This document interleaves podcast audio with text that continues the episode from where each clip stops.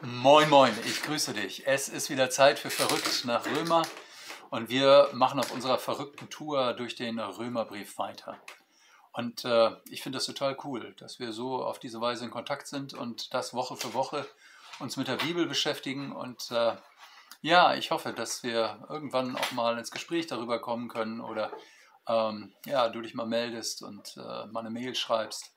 Ähm, das fände ich, wäre wär witzig dass äh, sozusagen diese Bibel Study Group äh, noch persönlicher wird. Oder du gibst uns einen Kommentar auf der, ähm, hier unten auf, dem, auf der Kommentarleiste. Ähm, all das geht ja, so dass man so ein bisschen mal einen Blick für dich bekommt. Und manche machen das ja auch schon Woche für Woche. Heute möchte ich mit dir nochmal über folgendes Thema nachdenken, nämlich das, was äh, sozusagen spannend ist, ist ja, dass wir alle uns fragen, wie unser Leben gelingen kann. Ähm, das ist äh, die zentrale Frage und ich würde sagen auch die zentrale Frage der Bibel. Ähm, nur die, die, der Unterschied zwischen der Bibel und uns ist, dass wir im Grunde denken, unser Leben könnte gelingen, indem wir uns anstrengen, indem wir uns Mühe geben. Und äh, ähm, und dem wir einfach sagen, Hauptsache nur mein Leben. Und die Bibel, die sieht das anders. Die Bibel, ähm, die stellt unser Leben, also dein und mein Leben, in einen größeren Zusammenhang und äh, ordnet das ein. Ähm, da geht es eben nicht nur um eine private Nische, wo es dann heißt, ich muss irgendwie zurechtkommen in dieser Welt, sondern ich bin äh, Teil von Gottes Schöpfung und, äh, und in diesem gesamten Zusammenhang geht es darum, wie kann diese Welt und damit auch mein Leben äh, zurechtkommen. Diese Weite, in der Gott die Welt liebt und geschaffen hat, diese Weite, in der unser Leben sozusagen, in die unser Leben eingebunden ist, diese Weite, um die geht es heute in dem Text, den wir uns angucken wollen. Und das ist äh, Römer 5, Vers 12 bis 15. Deshalb, wie durch einen Menschen die Sünde in die Welt gekommen ist und der Tod durch die Sünde, so ist der Tod zu allen Menschen durchgedrungen, weil sie alle gesündigt haben. Denn die Sünde war wohl in der Welt, ehe das Gesetz kam, aber wo kein Gesetz ist, da wird Sünde nicht angerechnet. Dennoch herrscht, herrschte der Tod von Adam an bis Mose auch über die, die nicht gesündigt hatten, durch die gleiche Übertretung wie im Adam welcher ist ein Bild dessen, der kommen sollte. Aber nicht verhält sich's mit der Gabe wie mit der Sünde. Denn wenn durch die Sünde des einen die vielen gestorben sind, um wie viel mehr ist Gottes Gnade und Gabe den vielen überreicht zuteil geworden durch die Gnade des einen Menschen Jesus Christus. Also, wie kann unser Leben gelingen? Ähm, Paulus sagt, ähm, die entscheidende Frage, an der sich alles äh, entscheidet, ob unser Leben gelingt oder nicht, ist der Tod. Was ist denn nun Tod? Also, das ist nicht ganz einfach, denn natürlich kann man sagen, wenn ein Mensch nicht mehr atmet, äh, wenn sein Gehirn nicht mehr funktioniert, wenn er nicht mehr Stoff wechselt, dann stellt der Arzt den Tod fest. Also, dann ist jemand tot. Klar, so könnte man das sagen. Ähm, aber auch hier ist es interessant. Also, das ist unsere Definition von Tod. Ich würde sagen, der natürliche Tod. Äh, die Bibel stellt den Tod auch in einen größeren Zusammenhang. Ähm, man muss es quasi von einer größeren Wirklichkeit her verstehen, einer Wirklichkeit, die das einzelne Lebewesen überragt und äh, wo das einzelne Lebewesen quasi nicht nur von der Wissenschaft untersucht werden kann, sondern eingebunden ist an einen größeren Zusammenhang. Ich sagte das am Anfang schon, dieser größere, durch die Schöpfung gegebene Zusammenhang. Und da ist es so, dass es einen Schöpfer gibt, also einen, der sich das alles ausgedacht hat. Und die Beziehung zum Schöpfer, die ist das Entscheidende. Diese Beziehung zum Schöpfer kann ein Wissenschaftler natürlich nicht ähm, messen. 100% Beziehung zum Schöpfer oder so. Ähm, aber ohne den Schöpfer bleibt ähm, die Rede vom Tod eben nur ein Naturbild, ein Teilbild, könnte man auch sagen. Durch die Offenbarung Gottes wird uns nun äh, sichtbar gemacht, ähm, wie das Teilbild zusammenhängt, also das Sterben eines einzelnen Menschen, wo verschiedene Schritte sich vollziehen, damit, dass der Schöpfer und die Schöpfung eingebunden sind. Nämlich, Gott hat sich das so gedacht, dass äh, die Schöpfung in Harmonie mit dem Schöpfer lebt, also in Übereinstimmung, in einer, wie soll ich sagen, in einer herzlichen Beziehung zum Schöpfer. Wir sollen Ebenbilder sein, also quasi äh, den Blick Gottes auf uns reflektieren. Und dieser Blick ist ja ein liebevoller Blick, der uns ansieht, der uns herzlich lieb hat. Und das sollen wir reflektieren auf diese Schöpfung, in der wir, indem wir diese Schöpfung, die anderen Geschöpfe, die anderen Menschen, die anderen Tiere äh, herzlich lieb haben und darin ein Spiegelbild sind.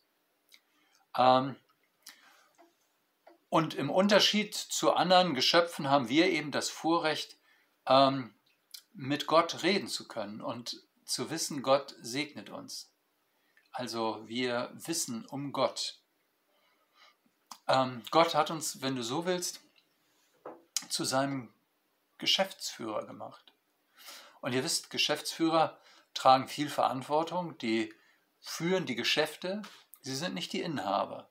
Sie ähm, tragen nicht alle Letztentscheidungen, aber sie sind ausführende Organe, die quasi ähm, das Ganze ähm, betreiben, Akzente setzen, voranbringen.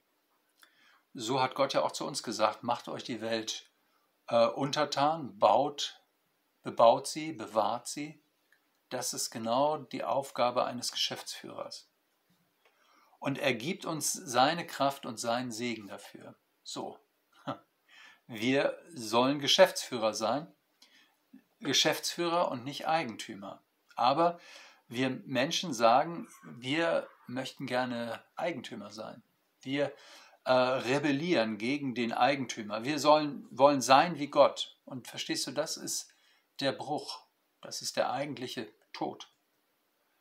Ähm, nach dem Motto, es ist schon alles okay, aber ich bestimme über mein Leben und über diese Welt. Und das ist die Grundmelodie unserer Zeit. Ähm, ich meine, alle Diskussionen sind davon bestimmt. Ich bestimme mein Leben selber. Mein Körper gehört mir, meine Zeit gehört mir, mein Auto gehört mir, mein Geld gehört mir, mein Haus gehört mir, was weiß ich. Ich bestimme darüber selbst. Und da sagt die Bibel, ähm, das ist der Tod. Sie nennt das auch mit einem anderen Fachwort, sie nennt das Sünde, also Trennung von Gott, wo man sich, ähm, wie soll ich sagen, entfremdet hat. Sünde ist eigentlich sowas wie Entfremdung. Man hat den anderen nicht mehr im Blick. Das muss noch nicht mal aggressiv sein aber hat, er hat mit meinem Leben nichts mehr zu tun. Also die Verbindung zum Schöpfer ist nicht mehr gegeben, die ist abgerissen, die ist zerrissen. Und äh, deswegen kann ich nicht mehr aus seiner Kraft leben. Und Paulus sagt, das ist durch Adam passiert, den ersten Menschen. Also äh, diese Ursünde von Adam ist, dass da was zerbrochen ist. Nun fragen wir, ja und Adam, der ist schon äh, eine ganze Weile tot, das hat das mit mir zu tun. Ich meine, ähm, ich war doch nicht dabei. Ähm, aber seit Adam, so argumentiert Paulus, sind wir jenseits von Eden. Also Eden als Name für das Paradies. Eden als Name für diese Welt Gottes, die in völliger Harmonie mit Gott existiert. Und seit Adam sind wir jenseits von Eden. Ähm, Eden war sehr gut, aber dann bricht es und wir Menschen sind vertrieben aus dem Paradies. Wir leben ohne diese Gemeinschaft mit Gott. Wir sind jenseits von Eden geboren worden, also du und ich. Äh, und zu diesem Jenseits von Eden, zu dieser Existenz gehört der Tod. Und das ist Tod in einem ganz tiefen Sinn. Also eben nicht nur das Sterben, sondern eben Tod im Sinne von Distanz, von Trennung. Ähm, was natürlich ist, äh, das können wir sozusagen begreifen aus der Natur. Aber dieses, was Paulus hier beschreibt, dieses übernatürliche, der übernatürliche Tod, ähm, das, äh, äh, der alles kennzeichnet, dass wir jenseits von Eden leben, das können wir nur begreifen, indem Gott es uns sichtbar macht, indem wir sehen, aha, das ist also passiert, das ist die Voraussetzung meines Lebens und äh, das ist der Kontext, in dem sich mein Leben bewegt. Das heißt, es ist nicht mein Verschulden, aber es ist äh, die Situation, die ich vorfinde. Ähm, etwas anderes als das, was wir vorfinden, können wir uns ja auch gar nicht mehr vorstellen. Das ist ja das Witzige, weil uns dazu die Fantasie fehlt. Ähm, und jetzt ist die Frage, wie soll dieser Tod repariert werden? Ähm, am Anfang ähm, haben die Leute gar nicht gewusst, ähm, dass, äh, dass, dass sie von Gott getrennt sind. Die haben einfach so drauf losgelebt. Und dann hat sich Gott dem Volk Israel offenbart und hat Bundesschlüsse mit Israel geschlossen. Und äh, er hat ihnen seine Gebote gegeben und die Gebote ähm, waren so etwas wie ein Maßstab, an dem sie sehen sollten, ähm, dass sie jenseits von Eden sind, indem sie kapieren sollten, da läuft was falsch. Interessanterweise haben die Menschen die Gebote eher als äh, Anreiz gesehen, ähm, äh, noch richtig draufzuhalten. Also äh, wir machen das so alles richtig. Wir sind doch gute Menschen. Äh, aber eigentlich sind die Gebote, nach dem, was Paulus hier schreibt, ein Maßstab dafür, dass ich erkenne, ich kann Gottes Ordnung für diese Welt, diese Harmonie, die er gerne möchte, die kann ich aus eigener Kraft nicht herstellen. Ähm, das Gebot Gottes, das Gesetz Gottes, ähm, das zeigt mir, was ist hier falsch, was ist Sünde. Ähm, und diese Sünde ist quasi die Ursache des Todes. Paulus sagt, durch einen Bruch bei Adam ist der Tod zu allen Menschen gekommen, ist also die Entfremdung zwischen Gott und Mensch hergestellt. Aber das eigentliche Wunder ist, dass es einen Überfluss an Gnade gibt, einen Überfluss an Versöhnung, an Vergebung, äh, von Verbinden, von Heilen. Und dieser Überfluss, der begegnet uns in Jesus Christus. Also Adam war quasi der Prototyp des Menschen, ähm, der ohne Gott lebt, der die Harmonie mit Gott äh, verloren hat, und äh, der Prototyp der Zerstörung, der Rebellion, des Todes. Und Jesus ist der Prototyp der Versöhnung. Oder was soll ich sagen, der, der, derjenige, der diesen, diese Versöhnung ermöglicht. In ihm wird Gott Mensch. Und er ist bei Gott. Im Philipperbrief beschreibt Paulus das mal und äh, er schreibt, ähm, wie ähm, das sozusagen aus seiner Sicht sich darstellt. Und ich will dir das mal vorlesen. Das ist Philippa 2, Vers äh, 6 bis äh, 11. 11. Er, der in göttlicher Gestalt war, hielt es nicht für einen Raub, Gott gleich zu sein, sondern er entäußerte sich selbst und nahm Knechtsgestalt an, ward den Menschen gleich und der Erscheinung nach als Mensch erkannt. Er erniedrigte sich selbst und ward gehorsam bis zum Tod, ja zum Tode am Kreuz. Darum hat ihn auch Gott erhöht und hat ihm den Namen gegeben, der über alle Namen ist, dass in dem Namen Jesu sich beugen sollen aller derer Knie, die im Himmel und auf der Erde und unter der Erde sind, und alle Zungen bekennen sollen, dass Jesus Christus der Herr ist zur Ehre Gottes des Vaters. Also Jesus ist der Typ des überreich, reichlich überfließenden Gottes der Gnade, der dieser Welt seine Versöhnung anbietet. Das macht unser Leben so wichtig. Natürlich ist es legitim, dass jeder für sich fragt, wie kann mein Leben gelingen? Na klar. Ähm, das treibt uns um, natürlich. Ähm, vielleicht haben wir auch ein Gespür dafür, dass wir sagen, ähm, offenbar kann Leben gelingen. Aber Paulus sagt, gelingendes Leben gibt es nicht ohne diesen großen Kontext. Also gelegenes Leben gibt es nicht, gibt es nicht, wenn man sich allein konzentriert auf Geld, auf Besitz, auf äh, Freundschaften. Ähm, das alles ist überhaupt nicht schlecht, aber es, äh, es äh, ist zu klein gedacht.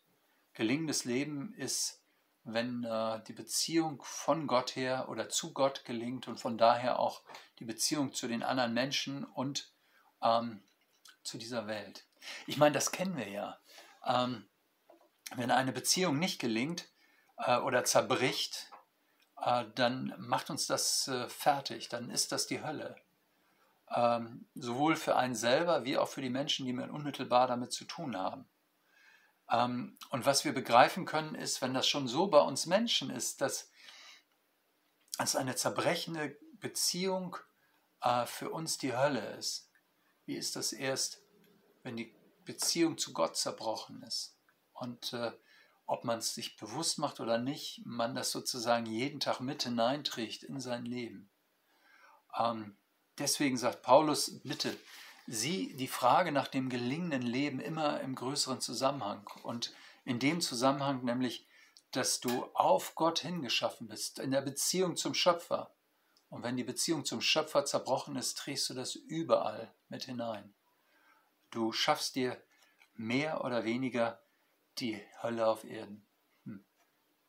Also es geht in unserem Leben und darin, ob das Leben gelingt, nicht nur um Essen und Trinken, auch nicht nur um die Umwelt, sondern es geht zuallererst darum, dass mein Leben äh, in die Beziehung zu Gott tritt und von daher eine neue Kraft, eine neue Dynamik ähm, sichtbar wird.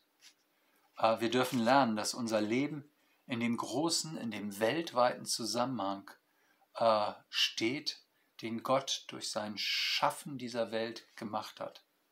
Gott will, dass unser Leben gelingt. Und das meint eben, dass es gelingt ganz persönlich, aber wir können das Persönliche nicht trennen von dem großen Ganzen. Das ist keine kosmische Philosophie, was Paulus hier macht, sondern er bricht das runter und sagt, ähm, äh, dass äh, Gelingen eines Lebens beginnt damit, dass Gott dir deine Schuld vergibt, dass du äh, in Beziehung zu ihm trittst, dass du umkehrst, dass du mit ihm im Gespräch bist und dass du dadurch eine gewisse, eine große Gewissheit bekommst, dass, äh, dass Gott für dich ist, dass er dich hält. Ähm, du darfst leben mit ganz großer Zuversicht und diese Zuversicht, die strahlst du in deine Welt aus. Verrückt nach Römer. Ich äh, habe mit dir jetzt äh, sozusagen versucht zu verstehen, was Paulus da äh, mit Adam und Christus äh, äh, entfaltet. Nächstes Mal geht das nochmal weiter, aber diese, diese neue Dynamik, die ein Leben gelingen lässt, die ähm, haben wir jetzt hoffentlich so ein bisschen entfaltet. Ich wünsche dir für heute alles Gute und melde mich nächste Woche wieder, versprochen. Und äh, bis dahin wünsche ich dir alles Gute. Gottes Segen, dein Pastor Hani.